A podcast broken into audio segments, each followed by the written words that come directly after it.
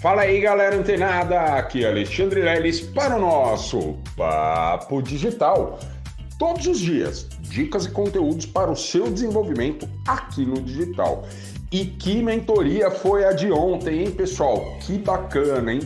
Bom, as pessoas que vocês convidaram tiveram uma noção já de como entrar no marketing digital, atuar em qualquer uma das frentes, né? Seja no mercado de afiliados, que é a, a proposta que eu trago, né? A, que eu, eu, conheço como mais viável, mais assertiva e mais simples, tá? Para a gente adotar. Assim também como conheceram como o, o, o e-commerce, o mercado de trader também, que são mercados que também você pode atuar ali, né?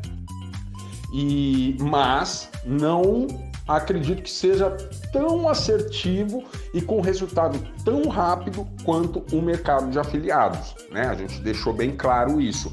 E também eu prometi para vocês, né, um vídeo tutorial para a gente aprender a mexer, né, lá no e-commerce, é, é, fazer parcerias com produtores, né, que tem ali já tem uma fabricazinha de algum produto físico e que você pode cadastrar lá no, no na Amazon, enfim, né, no Mercado Livre e faturar também. Eu, vou, eu prometo para vocês que a gente vai preparar isso. Provavelmente na próxima mentoria, no dia 9, a gente já vai dar alguns pitacos, né? A gente vai mostrar as orientações para vocês de como fazer isso. Também a gente vai ensinar um pouco como fazer ali um pouco, trabalhar, atuar como trader, né? Claro, pessoal, que não é o intuito aqui. Aqui a gente precisa entender como funciona o mercado de afiliados e fazer isso acontecer, né? Para que você tenha um retorno rápido. Mas, como eu comentei com vocês, essas são algumas das portas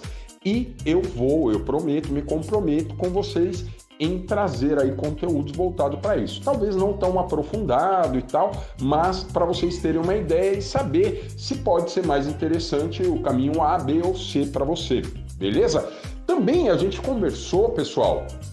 Nossa, tá parecendo um replay, né? da mentoria. A gente conversou muito, né? E eu falei para vocês é, sobre o problema do spam, né?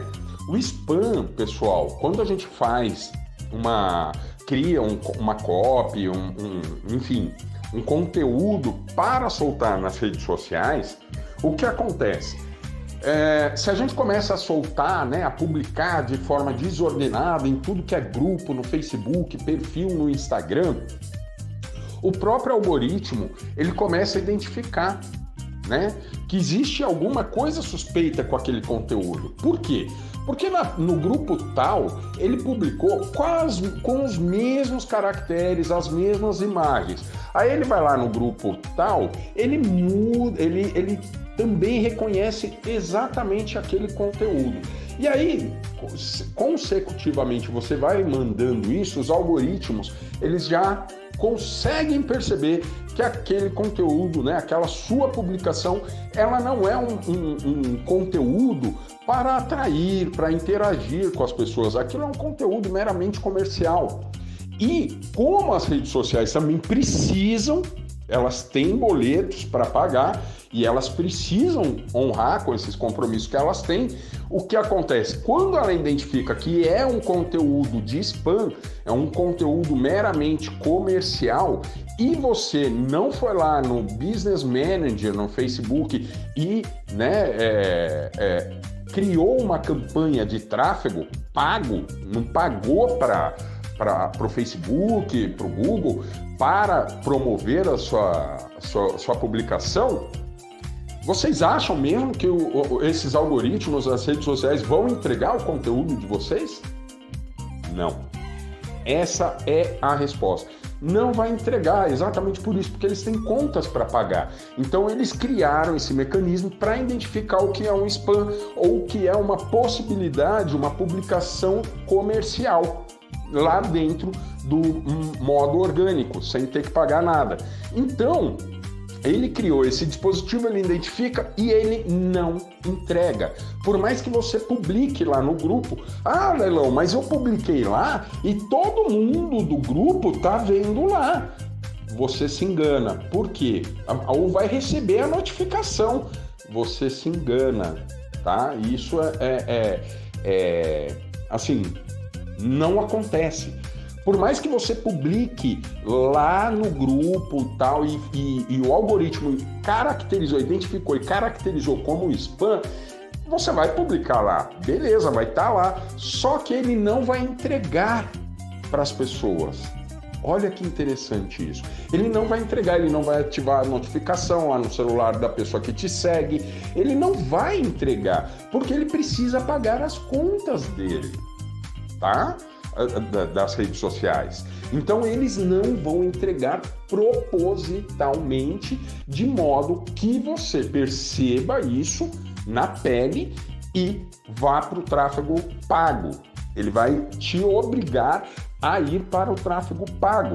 Então, olha só, pessoal, além disso tudo que eu falei sobre spam, também existe o problema de você começar o seu negócio né, mesmo como afiliado, é, impulsionando, né, publicando de forma desordenada, o que, que vai acontecer?